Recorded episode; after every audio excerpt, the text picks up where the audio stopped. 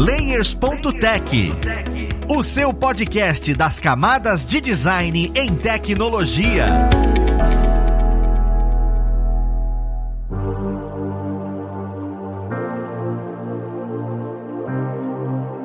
Olá, ouvintes! Eu sou o Luiz Lima, designer e professor aqui na plataforma Lura, e vamos para mais um Layers.tech, o seu podcast das camadas de design em tecnologia. No papo de hoje, nós vamos conversar sobre cobrando o seu design. Porque parece simples, né? Ah, não, vou cobrar 10 reais, mas nunca é desse jeito. Toda vez que alguém pergunta, o cliente pergunta, e aí, quanto é que vai ser? Dá aquela tela azul e você fala, ih, caramba, quanto é que vai ser? É bem normal a gente passar por isso. Então, vamos lá pro papo ver quem vai ajudar a gente nele. Hoje nós temos como convidado o Felipe Laboriou, ele que já esteve aqui com a gente, gravando principalmente sobre branding. Ele que é design e também ajuda na criação de conteúdo na plataforma. Seja bem-vindo, Felipe. Valeu, Luiz. Obrigado aí mais uma vez pelo convite. É um prazer e vamos trocar uma ideia sobre esse assunto que aflige tantos designers, né? Cara, o coração até acelera quando a gente tem que responder esse tipo de coisa. A gente não gosta de lidar com dinheiro, é por isso que a gente foi lidar com arte. E juntamente com o Felipe, a gente tem o Rafael Balbi. Ele que esteve num, num episódio próximo aqui, falando sobre Canva, também um design e cria conteúdo junto com a gente aqui na Alura. Seja bem-vindo, Balbi. Fala aí, pessoal. Obrigado mais uma vez aí pelo convite, Luiz. Vai ser um prazer aí trocar ideia contigo, também com o Laboriô. Valeu aí a, a presença aí. É um assunto delicado realmente para muita gente, mas muito por às vezes desconhecer esse lado financeiro, né, cara? Que a gente tem que trabalhar independente da profissão. Então é isso aí, cara. É o mundo real. Vamos encarar. é, é bem isso, cara. É o mundo real. Porque eu admito, claro que não são todos, mas muitos dos designers das designers que eu conheço entram na profissão por gostar da área, por gostar de criar, gostar de se comunicar, e não necessariamente pelo retorno financeiro, né? O retorno financeiro é uma consequência, o que eu acho bem saudável, mas quando você vai lidar com isso, porque você tem que lidar, é sempre complicado. E aí eu já começo com a pergunta de um milhão de dólares. Como é que eu cobro pelo meu design? Qual a experiência de vocês? Como é que vocês fazem para cobrar o design de vocês? E às vezes a gente pode exteriorizar isso como uma boa resposta. Cara, eu cobrava por boleto, agora dá pra fazer por Pix. Tô brincando. Não sei, foi mal. Foi, só uma brincadeira, mas eu acho que é bom começar do início, né? Essa pergunta eu acho que é uma pergunta que tem muito a ver com a pessoa que tá começando, cara. Porque normalmente o cara que já tá no mercado, ele já sabe quanto cobrar, né? Ele já tá naquela centrífuga do mercado, então ele já aprendeu algumas lições na porrada ou na, ou na boa. E eu acho que o iniciante, ele tá querendo entender melhor esse tipo de coisa, entender o próprio trabalho, mas principalmente entender como ele vai viver disso, né? Como eu vou viver de design, como é que eu vou fazer com o meu trabalho pague os meus custos, né? Principalmente, né? É muito bom você tentar se entender no mercado a partir de, bom, como eu tô começando, o quanto que eu preciso, né? De dinheiro. Sim, essa observação do Balbi sobre o seu custo é muito importante, né? Eu acho que é uma reflexão até anterior sobre o, o quanto você vai cobrar de fato, né? Do que você dizer simplesmente um valor do seu trabalho. Agora, continuando, imaginando que você já tem uma noção assim do seu custo, da sua hora de trabalho, por exemplo, eu gosto de usar um artifício que é uma tabela, não sei se vocês, é, Luiz e Balbi, conhecem, que é a tabela da DEGRAF, que é a Associação dos Designers Gráficos do Distrito Federal, uhum. que ela fornece um referencial de valores de trabalho. Para quem está começando, principalmente, né, como disse o Balbi, é difícil você ter uma noção de preço, porque eu acho que também a gente se sente muito inseguro no início da carreira, né, do tipo, pô, será que eu vou conseguir atender? Será que o meu resultado é um resultado profissional? Se você está começando, né? Sim, muito provavelmente vai ser um resultado profissional. E aí essa tabela da Degraph, o valor exato de diversos tipos de trabalho, considerando também diversos tipos de cliente, empresas, né, de diferentes portes, com valores específicos para cada uma dessas empresas. Então pode ser um referencial além dessa reflexão que o Balbi propôs, né, de você ter um, um mais um norte do valor mesmo, né, de tipo vai ser mil reais, vai ser dois mil reais, vai ser três mil reais. Essa tabela ajuda bastante. Eu tendo a recomendar para quem ainda está nessa dúvida de quanto cobrar de fato. Eu acho a dica maravilhosa a Degraph, inclusive, porque eu também já falei bastante isso com meus alunos. Só que, para quem não sabe, eu sou de Brasília. Então eu tô próximo, eu já fiz alguns eventos junto com a Degraph e tudo. E uma coisa que me incomoda, que eu não sei se incomoda vocês, mas eu acho difícil passar pro aluno, é que esse valor é muito pautado como eu sinto que eles pautam como se eles estivessem prestando serviço para a empresa pública, que é, é o principal mercado de Brasília. E aí eu acho os valores às vezes exorbitantes Eu, quando iniciei, eu fiquei com receio de olhar e falar, caramba, eu vou pegar esse valor aqui e vou cobrar do seu Zé da esquina, que eu considero uma pequena empresa, o, o valor de, sei lá, 8 mil reais para fazer uma logo. E às vezes eu acho que isso pode trazer um pouco de, caramba, dificuldade no momento em que você, você fica com receio, porque você também não tem uma noção ainda do quanto vale o que você tá fazendo e tudo. Eu senti isso. Não sei como é que você sentiu, Felipe. Eu não sei se o Balbi já viu a tabela e sentiu a mesma coisa. Uma das coisas que eu havia escutado um tempo atrás era de você olhar e falar, não, pega isso como referência, exatamente o que o Laboreu falou, e, e tenta pegar 10% desse valor quando os clientes são menores, esse tipo de coisa. Mas é, é um ótimo ponto de partida, na real. Então, é uma experiência que eu tive há um tempo atrás, que realmente é um ótimo ponto de partida, mas se você sentir essa dúvida, pega uma porcentagem desse valor, começa a avaliar o seu cliente em si. Só que vocês comentaram muito dessa ideia de, de se conhecer, quanto você vai cobrar pelo seu custo, sua hora de trabalho, né? Só que às vezes você olha e fala, não, eu preciso pagar todas as minhas contas, então eu vou pegar um projeto e vou cobrar, sei lá, o, o valor do meu aluguel, o valor da minha luz.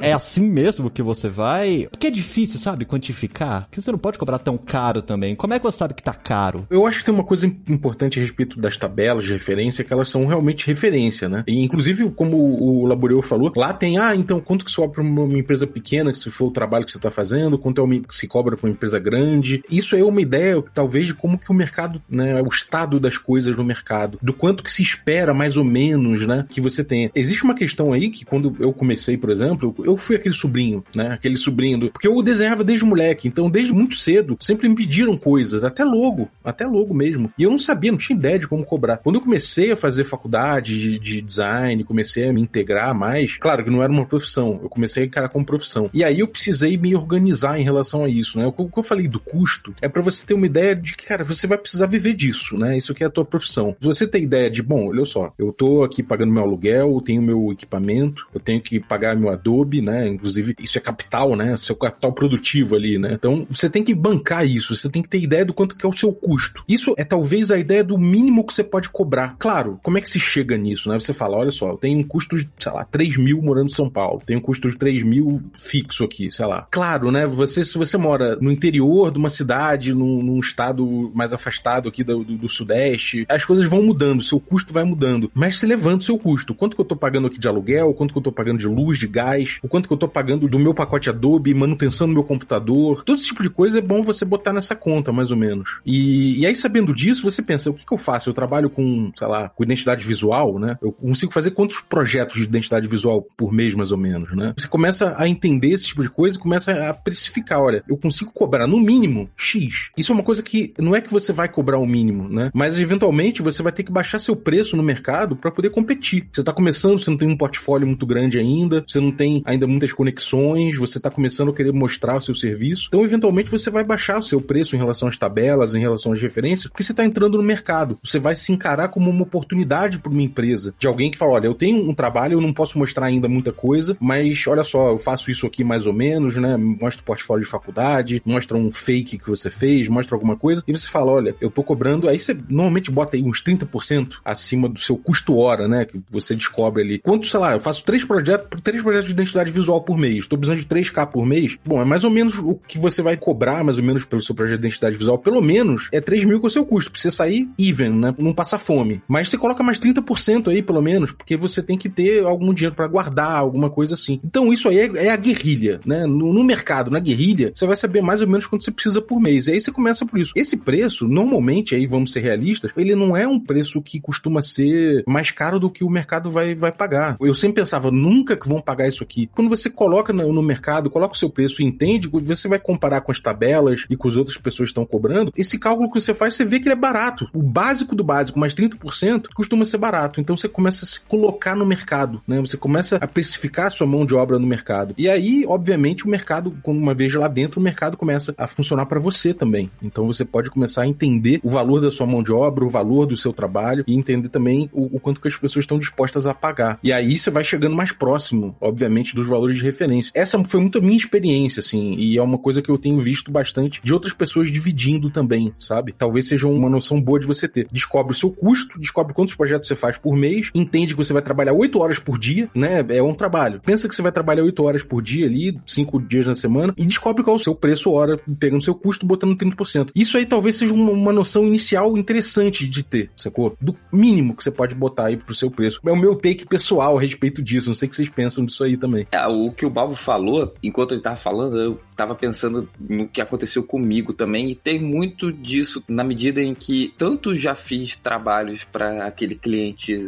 você é sobrinho de não sei quem, né? O cara que mexe com Photoshop, que é o que a gente muitas vezes ouve, como eu já fiz trabalho para grandes empresas. A gente também tá imaginando talvez uma situação de um cara que não tem experiência nenhuma, que nunca trabalhou com isso, que do nada precisa ser freelancer, mas não necessariamente essa vai ser a sua história, a sua carreira. Uhum. Ela, talvez não se desenrole assim. Talvez você tenha um estágio, talvez você tenha até um emprego e venha sair desse emprego, desse estágio e perceba pelas próprias condições do mercado que você pode sim viver de freelance. Isso aconteceu comigo. Eu tinha um trabalho anterior, um trabalho que me pagava X, e aí eu comecei a perceber que o, o, o freelance que eu fazia na época, que eu conseguia manter uma vez por mês, me rendia mais do que esse trabalho. Eu sentia aí uma segurança de fazer essa transição. Foi um movimento arriscado? Pode ser que tenha sido, mas que depois deu certo. Então, primeiro, fazendo um resumo, né? Você sim pode se sentir um pouco inseguro de cobrar o valor que está ali na tabela, de te assustar, mas como o Bob falou bem, é um valor que não é tirado do nada. Quem escreve essa tabela sabe quanto que o mercado está cobrando. Inclusive, por acaso, hoje em dia, um amigo meu veio me perguntar de um tipo de trabalho que nem era para eu fazer. Ele falou que tinha pagado X, aí por acaso eu olhando a tabela da Degraph, ele tinha pagado até mais do que a tabela sugeria, né? Então, a tabela não é um exagero, entendeu? Uhum. Pode parecer pra gente, ainda mais se a gente não tá acostumado, né, a cobrar, mas ela tem um norte e você pode cobrar menos, como a própria tabela diz. Isso aqui é uma referência. Então, se você é estudante, Sim. se você tá no início da carreira, você pode cobrar menos. É normal. Profissionais com mais tempo de estrada, que tem um portfólio mais robusto, que tem mais experiência, né, tendem a cobrar mais de fato, né? Um escritório de design, por exemplo, que compreende diversas pessoas prestando um trabalho, vai cobrar muito mais do que você, que é um cara provavelmente sozinho, né? É natural que as coisas sejam assim. O importante é você também ir além demais do seu custo na medida de cobrar valores que não fazem sentido, que são exageradamente baratos, porque aí você Sim. tá desvalorizando seu trabalho, como também você tá economicamente aí se dando mal, né? Porque afinal de contas é um trabalho, né? Não é um, um favor que você tá fazendo, não é aquela história, ah, você faz aí rapidinho, eu sei que você faz rapidinho. Não é assim rapidinho, né? Tem aquela velha alegoria, não sei se vocês conhecem, do chaveiro, né? Tipo, bati a porta aqui fiquei trancado lá de fora. Você chama o chaveiro, o chaveiro em 10 segundos destrava a porta para você e te cobra um dinheiro que você fala: Caraca, foi 100 reais pra você fazer isso. É, mas eu sei fazer, você não sabe. É claro que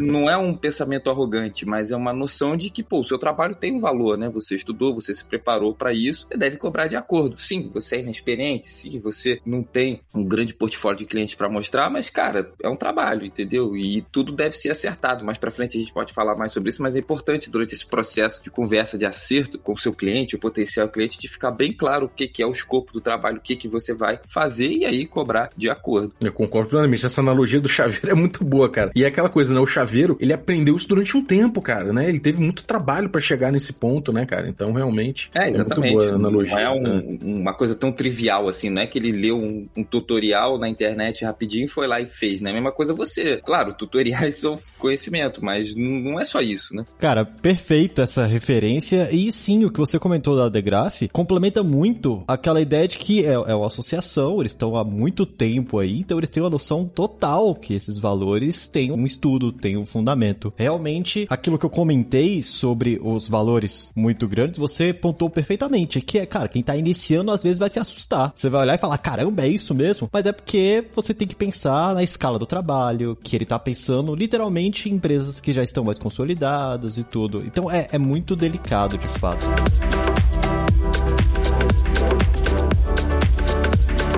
Você comentou, Felipe, um negócio que, inclusive, eu anotei aqui, né, para perguntar, que era sobre aquele cliente que fala: Não, mas é rapidinho. Ele já cobra por você, ele já começa a colocar as dificuldades e as facilidades que você vai ter e ele de fato não consegue fazer o serviço. Como é que vocês, né, falando agora de uma experiência mais pessoal, as primeiras vezes, né, que você lidou com esse tipo de cliente, como é que foi essa experiência de ter o perfil vendedor, aquele perfil de você conseguir se vender? Essa soft skill não é trabalhado normalmente quando a gente faz um curso, quando a gente estuda sobre design. Isso é um soft skill que você pega de mercado. Eu queria entender como é que foi para vocês isso. Vocês acham que vale a pena fazer um curso para entender como se vender, entender como se portar? Ou isso você pega mesmo na experiência? Eu queria um pouco do, do feedback de vocês sobre esse tema. Olha, Luiz, eu acho que vale fazer um curso. Conhecimento nunca é demais, né? Assim, então, se você tem a oportunidade de aprender sobre isso, vá em frente. Agora, a meu ver, o, a reflexão que você deve fazer quando for lidar com o cliente é que ali se dá uma relação de duas mãos, né? Ele tanto precisa de você quanto você precisa dele. E tem que ser uma relação, a meu ver, o mais sadia possível, né? Que vocês vão trocar num contexto profissional, mas que afinal da história, você tanto quer o seu sucesso profissional quanto ele quer o sucesso do seu trabalho, né? Então, a primeira coisa é você interpretar o cliente como sendo que ele é, um cliente, né? Alguém que vai te contratar para o serviço que você deve prestar um serviço legal para ele, pro seu interesse e pro interesse dele, né? E aí, cara, aí vai depender, porque você pode sim contato com pessoas que venham a não ser muito legais, que venham a querer te cobrar demais ou te fazer uma pressão que não cabe, entendeu? Mas eu diria que você deve sempre procurar se proteger disso por meio de provas, porque isso é uma palavra muito forte, mas assim, por meio de acertos que não fiquem só verbalizados, que você crie consistência pro seu trabalho na medida que o cara entra em contato com você, quer fazer um trabalho e você combina de fazer alguma coisa, que isso fique registrado, que seja por WhatsApp, que seja por e-mail. Óbvio, ninguém quer chegar no ponto de pô, precisar entrar numa briga judicial, nada disso, né? A gente quer sempre resolver da maneira mais amigável possível, mas se caso for necessário, isso está registrado e, você... e ficar muito claro, eu acho que é importante também aquilo que é o objetivo do seu trabalho, o escopo do projeto. E como o Bob falou, ele já fez logo, mas muitas vezes o cliente, e aí não é nem por maldade, o cliente não conhece o universo e acha que se referir apenas à palavra logo, ele está compreendendo aí, por exemplo, um trabalho de é, identidade visual. Ele não quer só o logo, na verdade, ele quer também um cartão de visita, aí dependendo, claro, da aplicação do trabalho em si. Aí ele quer um material de papelaria ou ele quer telas para aplicativo também. E aí é importante quando esse cliente vier fazer contato com você ou quando você falar com ele, você perguntar: beleza, é o logo, é só isso? Você quer mais peças? O que mais você gostaria além do logo? Se é que você quer mais alguma coisa? Porque aí já fica uma comunicação alinhada no mesmo nível desde o início. Você tende a reduzir problemas mais para frente. Não que eles não possam acontecer, né? Mas assim, se você tá desde o começo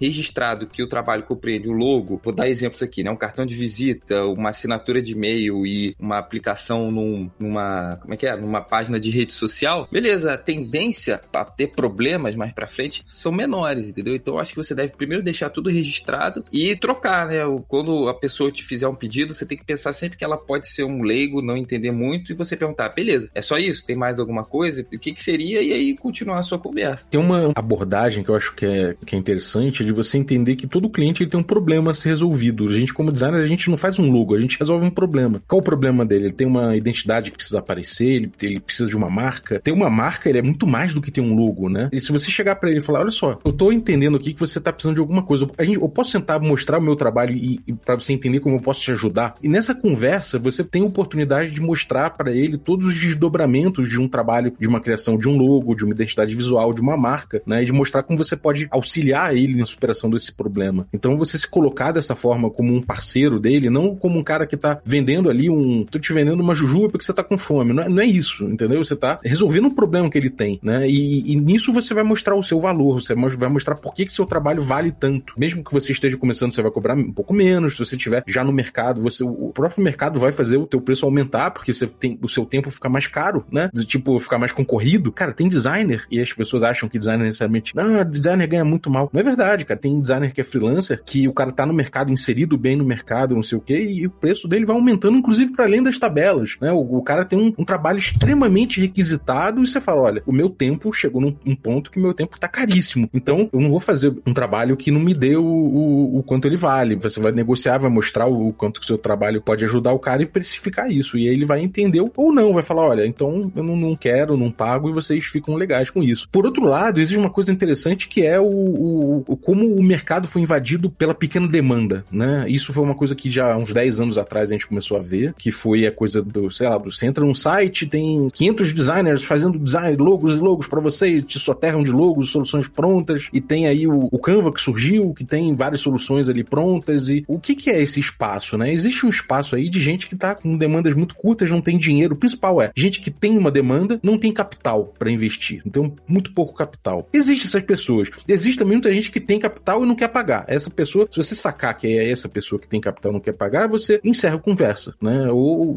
mesmo ele não entendendo seu valor, você encerra a conversa. Agora, se é gente que realmente não tem capital, aí é um jeito de você se posicionar no mercado. Existem designers que começaram a abordar essas pessoas que têm pouco capital e falar: olha só, vou te abraçar, vem aqui. E você vai falar: olha, eu não vou gastar o mesmo tempo que eu gasto com um cara que tá precisando de uma coisa muito pontual, só tá precisando de um designer para dar uma, uma soluçãozinha rápida aqui, uma questão rapidinha. Você vai gastar pouco tempo com aquilo, então você vai cobrar menos horas para aquele cara. E tem gente que começa a se posicionar através disso, até utilizando o Canva, até utilizando outras ferramentas que são mais rápidas, que é um trabalho mais, mais chop-chop, né? De você resolver aquilo ali, como na, nas agências de publicidade o pessoal chama de, de forninho, né? Forninho, tá na do pão, tá na do pão. É um trabalho que é, é assim, é extenuante, você não vai entregar uma qualidade muito grande início, mas assim, tem gente que encontra espaço no mercado para isso, é inegável. Não é o que eu gosto, eu gosto de desenvolver meu trabalho com calma, de passar por todos os processos que o design tem e que somam as soluções, né? Eu, eu prefiro, eu recomendo inclusive que você faça isso, porque isso agrega valor ao seu trabalho, fica mais fácil de você mostrar, mais fácil de você chegar no patamar de preço que você quer. Mas na guerrilha, não tem como negar que tem gente fazendo dinheiro com isso também. Só lembre que você vai precisar fazer o seu dinheiro no mês para pagar os seus custos e você, no mínimo, não pode pagar para trabalhar, entendeu? É, ninguém quer ser o Bob Esponja, né? Exatamente. Eu entendo perfeitamente isso e com certeza você já pegou algum projeto que você falou, beleza, vai ser bom, e ele começa a enrolar, começa a enrolar e você percebe que você tá pagando para trabalhar. Como lidar com essa situação? Como lidar com a situação de você pegar um projeto, você cobrou por ele, e beleza, a gente já chegou nesse patamar de eu entender quanto eu vou cobrar. Só que a coisa vai vai escalonando, vai escalonando e de repente você entrou numa teia, né? E fala: "Caramba, eu cobro mais, eu não cobro mais". Como é que vocês lidaram, né, com essa situação? Porque eu tenho certeza que vocês já passaram. Eu acho que todo mundo passa por essa situação. E faz parte que no momento da cobrança alguma coisa ali saiu pela culatra. O, o Felipe já começou esse papo, porque se você não sabe o que vai fazer, você não sabe o que você vai cobrar. Isso é fato. Mas isso acontece. Quando isso acontece, como vocês lidam com essa situação? Olha, Luiz, eu acho que existe um outro passo anterior que você também pode fazer. Isso que você falou é muito clássico, né? Do tipo, você vai entregar alguma coisa e aí surgem milhares de alterações porque o cliente está indeciso e é até compreensível, né, que ele esteja, porque muitas vezes para ele é uma decisão importante, né? Para você pode parecer relevante, pô, eu já troquei essa cor aqui milhares de vezes, essa tipografia aqui já alterei trocentas vezes e o cara não dá o ok. Isso é normal que aconteça, mas também você pode deixar combinado de prever um número tanto de alterações. Isso é comum, é uma prática que o mercado faz em trabalhos do tipo freelance. Você fala o seguinte, olha, a gente vai combinar aqui que podem X alterações, a partir disso eu vou cobrar por alteração, porque é muito importante você também pontuar, o Bob está certíssimo em dizer que seu trabalho não é o cara que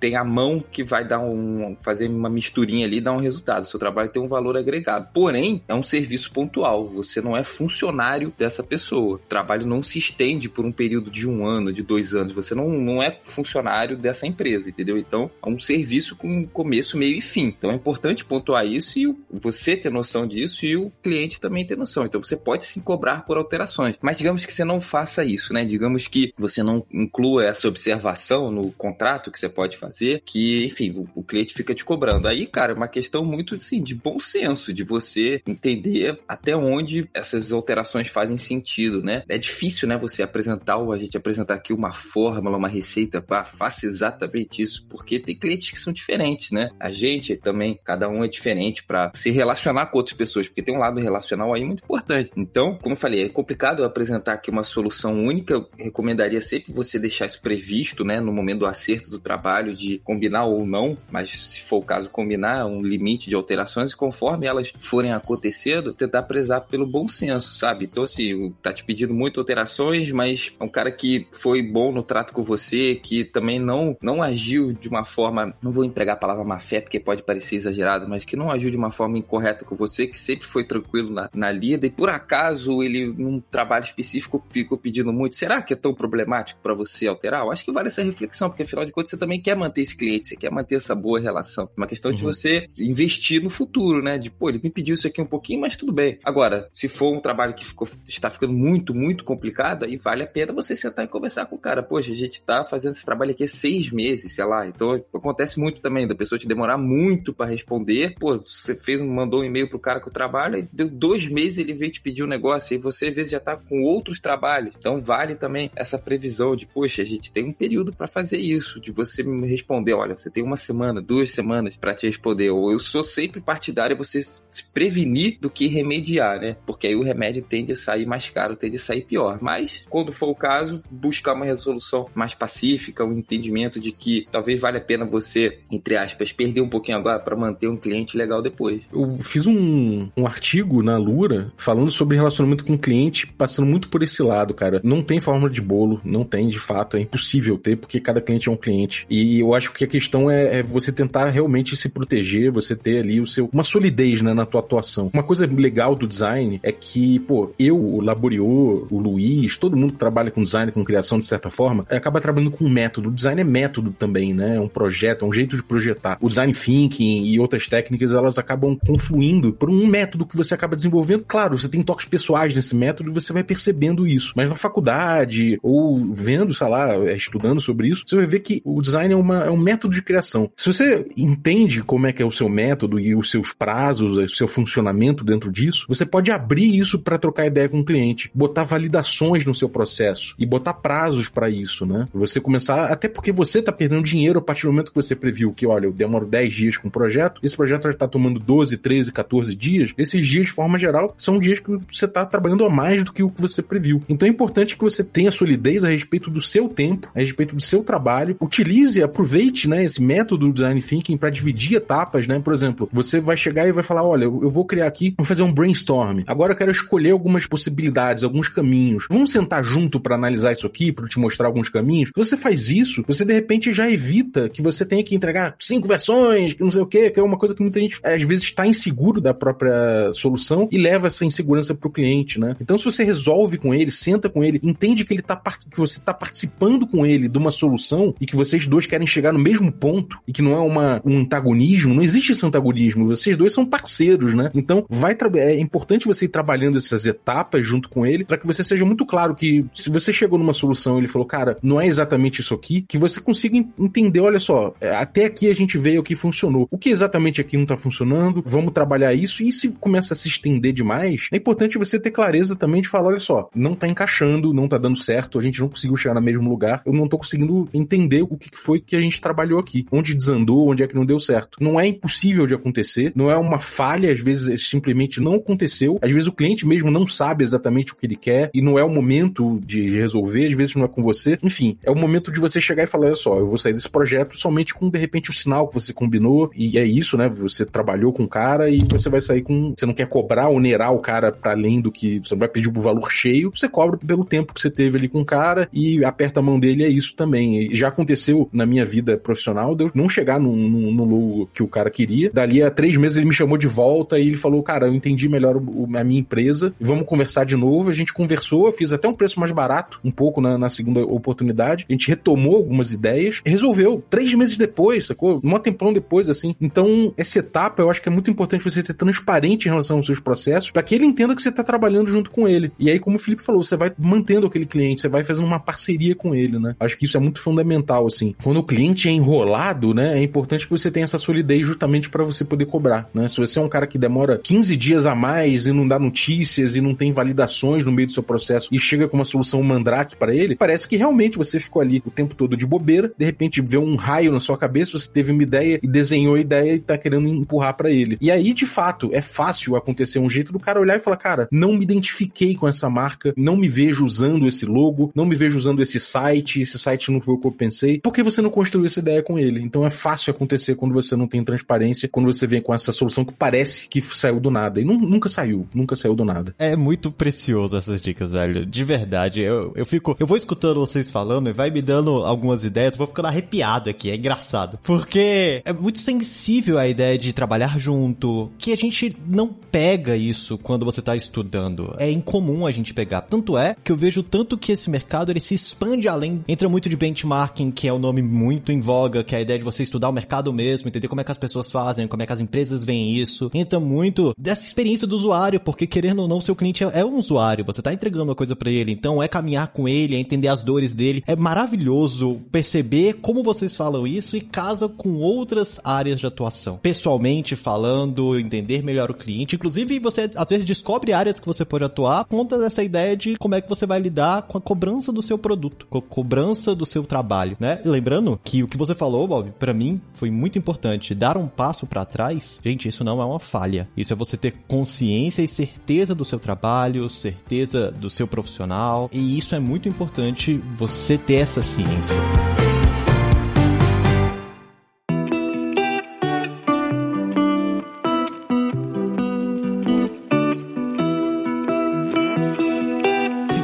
Uma dúvida específica, que bem de antes, que é o seguinte, às vezes você cobra e tudo, e no momento em que vem o pagamento, vem um cliente e fala, beleza, agora você emite a nota fiscal para mim. Parece que isso é uma coisa bem distante, mas não é. Muitas vezes você vai ter o um cliente que vai falar, emite nota fiscal. E aí é mais uma tela azul no meio desse processo inteiro. Se é a primeira vez que você faz, isso dá um outro episódio. Mas eu queria que a gente entrasse um pouquinho na ideia do que é a nota fiscal, né? Ou quem tá começando agora pode começar a pesquisar para evitar esse problema. O que, que seria isso? Qual a importância disso, inclusive? Olha, a nota fiscal, Luiz, ela é muito importante se você pretende atender empresas, né? Então, se uma pessoa jurídica vai te contratar, muito provavelmente ela vai pedir que você emita nota fiscal. Não vai apenas fazer uma transferência. Se for um trabalho para um conhecido, para alguém que você já tem um relacionamento pessoal ou que é conhecido de alguém, aí pode ser que role dessa forma mais informal. Mas ser fornecedor de empresas é fundamental ter nota fiscal, cara. Eu já forneci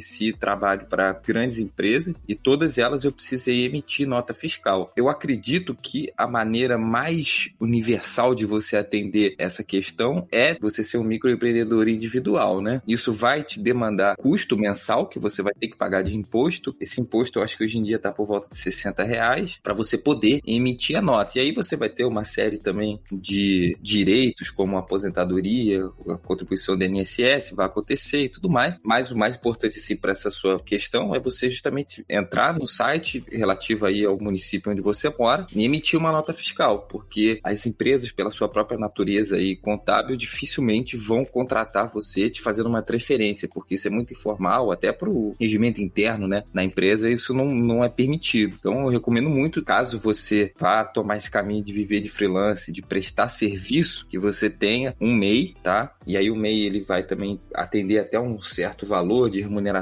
anual. Pode consultar isso, tem diversos sites, né, que falam sobre o MEI. E aí você cria esse MEI. Boa parte do processo hoje em dia, acredito eu, no, nas cidades pelo Brasil é mais virtual. Eu sou do Rio de Janeiro, aqui no Rio, só uma etapa é presencial, então você consegue com uma certa facilidade tirar esse MEI. Não é uma burocracia absurda, né, mas eu, eu julgo importantíssimo. Não sei se o Balbo concorda também, mas assim, se você quer ter essa maturidade profissional maior, é fundamental. É, você precisa abrir um MEI, o MEI é barato, um, relativamente barato, você não tem muito custo, mas é bom você botar no seu custo esse MEI, inclusive, né? Afinal de contas, é mais uma coisa que você tem que pagar, além do Photoshop, além do, do pacote Adobe, além do, do salário, do que você estiver utilizando aí, se não for grátis. Mas enfim, é um custo importante. E a partir do momento que você se desenvolve no mercado, você vai acabar passando o, o topo dele, né? Você passa ali, se extravasa ali o tanto que você pode ter por ano com aquilo, e aí você vai estudar. Se você vai abrir uma empresa, se você vai. E aí você tem contador, tem essas coisas. Mas no início, de forma geral, cara, você vai ficar um tempo com o MEI aí, trabalhando com MEI, e isso vai ser suficiente, não precisa pagar contador, não precisa nada, isso já são os encargos com o Estado, né? Você já tem aí a sua previdência, como o Laborio falou. Esse tipo de registro é muito importante para sua vida profissional, porque afinal de contas você não está num, num, emprego CLT. Inclusive, é muito importante você ter noção de que você não estando num emprego CLT, nesse tipo de coisa que é mais tradicional, pelo menos até esses anos agora, foi uma,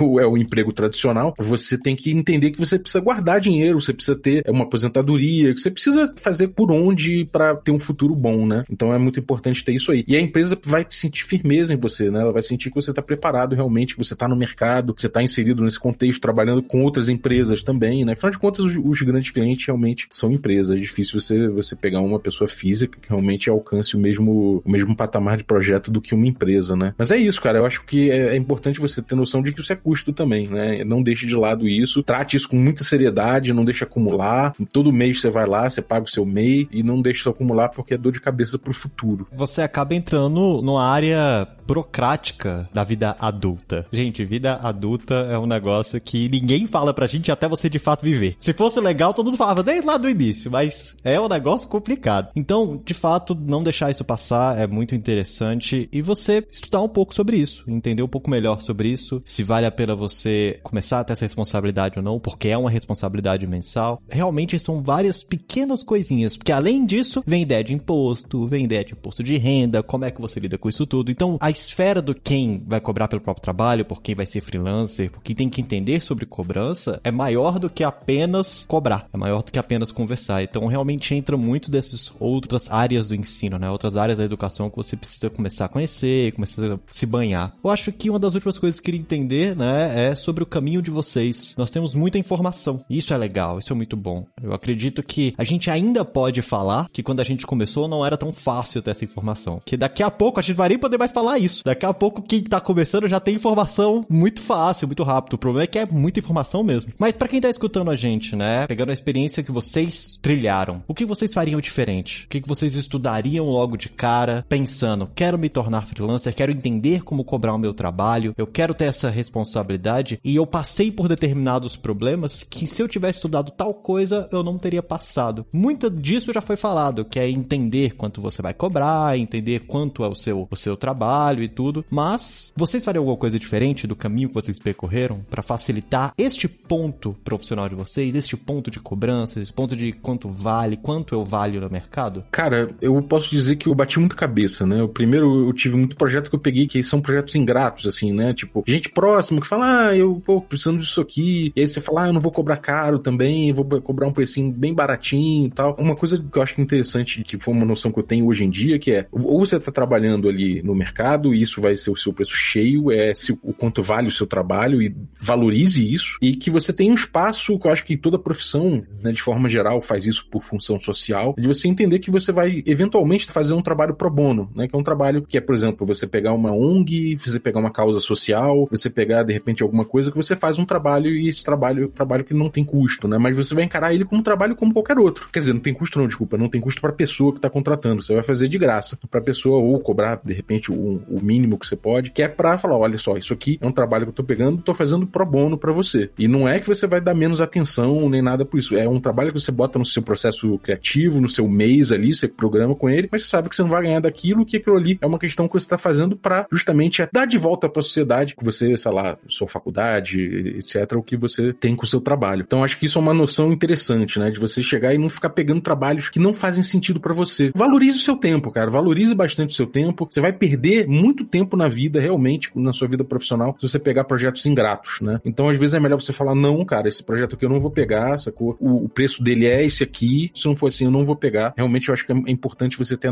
essa noção, porque justamente você desvaloriza o seu trabalho, desvaloriza o mercado, desvaloriza também a ideia do seu trabalho para a pessoa, né? E eventualmente você vai acabar falando, bom, eu vou dar mais atenção para um trabalho que tá me pagando bem, esse trabalho aqui eu vou dar menos atenção, e o que acontece é que o seu trabalho não fica tão bom para essa pessoa, né? Então é importante que o seu é aquela coisa do, do Fernando Pessoa ou de algum pseudônimo que ele usou, né? Ser inteiro em cada parte, né? Na lua que brilha em todas as partes. Sei lá, eu não lembro exatamente qual é a citação, mas é isso, cara. Você, cada projeto você vai botar o máximo de si ali, entendeu? Desculpa, Fernando Pessoa, mas cada processo você vai, vai botar o máximo que você puder dentro daquele projeto. Pô, quando você sentir que aquele projeto ali não vai ser um projeto assim, cara, nega, fala, ó, não vai dar, depois a gente vê, um dia a gente vê e deixa pra frente, sacou? Isso é uma coisa que é muito importante, valorize o seu tempo. Sim, eu concordo 100% com o que o Balbi falou, né? Essa questão do preço tem muito a ver com isso, né? Já que o foco nosso hoje aqui é falar sobre quanto cobrar, né? É você se valorizar também. Eu só queria complementar aqui um raciocínio que eu acho que não é só para o freelancer, né? Vale de um modo geral para qualquer designer e quiçá para qualquer profissão, que é você também não se limitar demais, na medida de que às vezes você pode começar sua carreira imaginando que você vai querer trabalhar só com um tipo de produção. Então, ah, eu vou ser designer de comunicação visual, então eu só vou fazer materiais gráficos mais tradicionais. E aí, durante sua carreira, você nota que existe muita demanda para outras coisas. Hoje em dia, por exemplo, né, user experience, né, user interface, né, UX, UI, são assuntos que estão muito em voga. E se você notar espaço para aprender coisas novas, para não mudar de carreira, mas mudar o foco principal da sua carreira, vá em frente. Também não se deixe se auto-sabotar na medida de que, poxa, eu não vou conseguir fazer isso, né? O design dele, como bem disse o Balbi anteriormente, ele busca uma solução. Você está prestando um trabalho, um serviço para um cliente, o seu cliente é o dono desse projeto e você está com ele buscando solucionar o problema dele. E esse problema pode ser traduzido de uma forma, digamos, mais tradicional desse design gráfico, como também pode caminhar para o lado digital. Então, se durante sua carreira você começar a entrar em contato com outras áreas de conhecimento, se você começar a perceber que tem espaço para isso, que está surgindo coisa nova, não tenha medo de trocar, de trabalhar com coisas diferentes,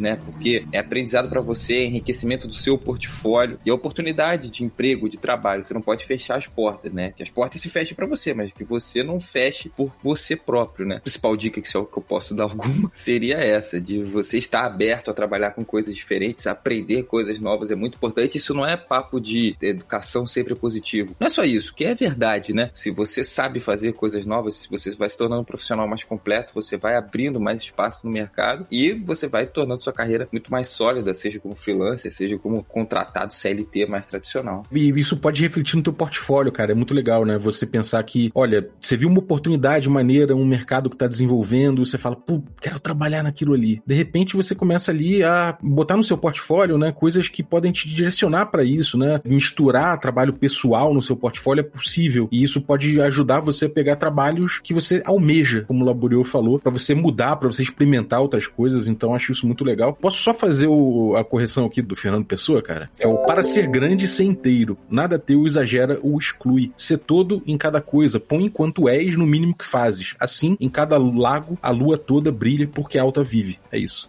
Senti culpado por uma situação tão bonita ele ter falado, caramba, era pra ter feito melhor. Perfeito, cara.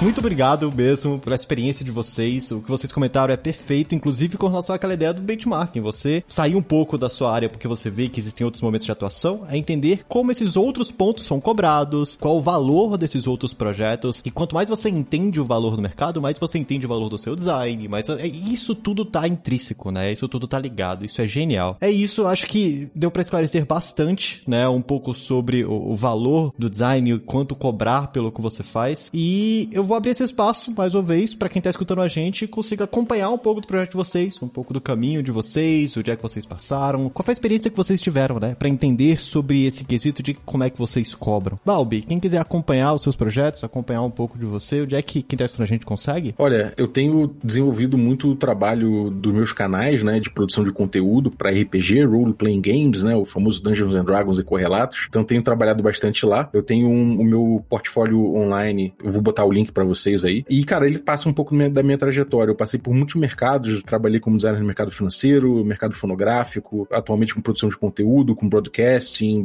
muitas coisas. E eu acho que essa trajetória muitas vezes foi de realmente de bater cabeça e entender o valor do meu trabalho, né? Então, hoje em dia eu sou muito mais seguro em relação a, a entender isso, não somente com, com design, mas também com ilustração. E então posso dizer que, pô, eu tenho bastante área de atuação hoje em dia profissionalmente, e isso se deu muito pela postura aí que o Felipe falou, né? De, de poder olhar para os lados, olhar para as coisas e ver onde é que tem demanda de problemas que você como designer pode solucionar. Então vou deixar esse link do meu portfólio, o link também dos meus canais de produção de conteúdo, porque tem muito de design ali o tempo todo. Perfeito, e é ótimo para pegar como inspiração. Laboriou? Quem quiser acompanhar os seus projetos, acompanhar um pouco da sua carreira, onde é que eles conseguem te acompanhar? Mas no Behance, Luiz, eu tenho uma página lá, né, behance.com.br Felipe Laboriou, e lá eu posto alguns trabalhos profissionais que eu já fiz, né, alguns trabalhos pessoais pessoais mesmo, como um exercício de criatividade, de criar os projetos para nós mesmos, né, que eu acho legal. E, claro, além disso, na Lura. O próprio movimento de eu vir a trabalhar com a Lura foi esse, né, de ir para uma outra área, né, mais a ver com educação, do que necessariamente ficar sendo aquele designer gráfico apenas, né, mais tradicional. Foi uma oportunidade bem legal durante a minha carreira e que eu abracei e que não me arrependo nem um pouco de ter feito isso. Então fica aí, mais uma vez, o reforço para, cara, se você sentir que tem uma outra área legal que você curte, que tá surgindo, ou que mesmo aparentemente não tem nenhuma grande oportunidade no momento, mas que você sonha de trabalhar, você começa a criar seu portfólio, vai fazendo os seus trabalhos pessoais mesmo, né? Tem carreiras tipo, eu quero trabalhar com videogame, só que no Brasil não é tão forte, mas começa a fazer suas ilustrações, dependendo do que você for trabalhar, os seus 3D, que um dia, quem sabe, né, surge a oportunidade, enquanto isso você vai tocando o que você já faz hoje em dia. Cara, perfeito. Muito obrigado mesmo pela presença de vocês, pela experiência compartilhada de vocês. E mais uma vez, obrigado obrigado a você ouvinte que está com a gente aqui até este momento. E, de novo, dá aquela sua avaliação naquele seu agregador favorito que ajuda muito a divulgar esse conteúdo, que apesar de ser um conteúdo bastante falado, é sempre bom a gente pegar novas experiências de quem está no mercado, porque o mercado é, é vivo, ele vem mudando, quais são as experiências que ajudam a gente a se portar na cobrança, com o profissional e assim por diante. Mas é isso, nós vamos ficando por aqui e até um próximo Layers.tech.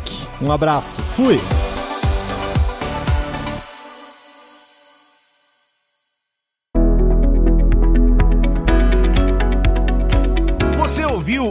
O Layers.tech, uma produção alura.com.br. Edição Radiofobia Podcast e Multimídia.